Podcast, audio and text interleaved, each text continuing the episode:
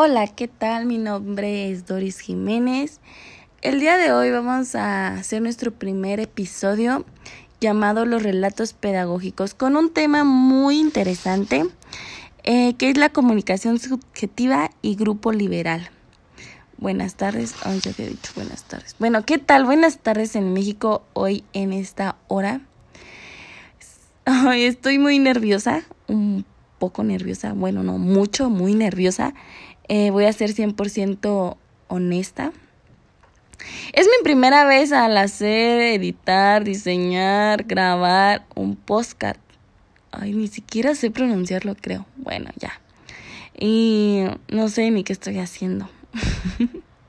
Téngame mucha paciencia, ¿ok? Y a ver qué me sale. Y prometo después de esto eh, ser la postcaster de la historia más famosa del mundo, se los prometo.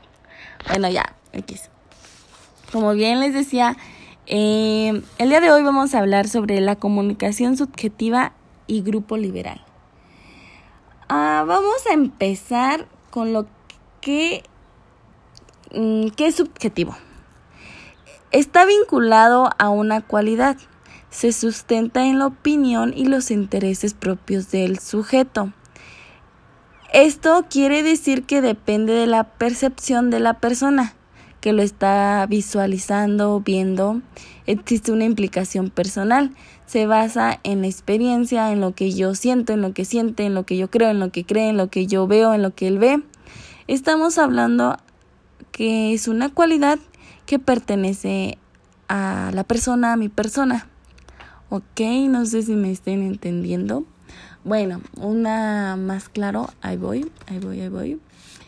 Que, por ejemplo, la subjetividad es todo aquello que entra en acción a nuestros gustos, preferencias, creencias y valoraciones. Un ejemplo, yo puedo decir, ay, el hombre más guapo del mundo, de la historia de todo México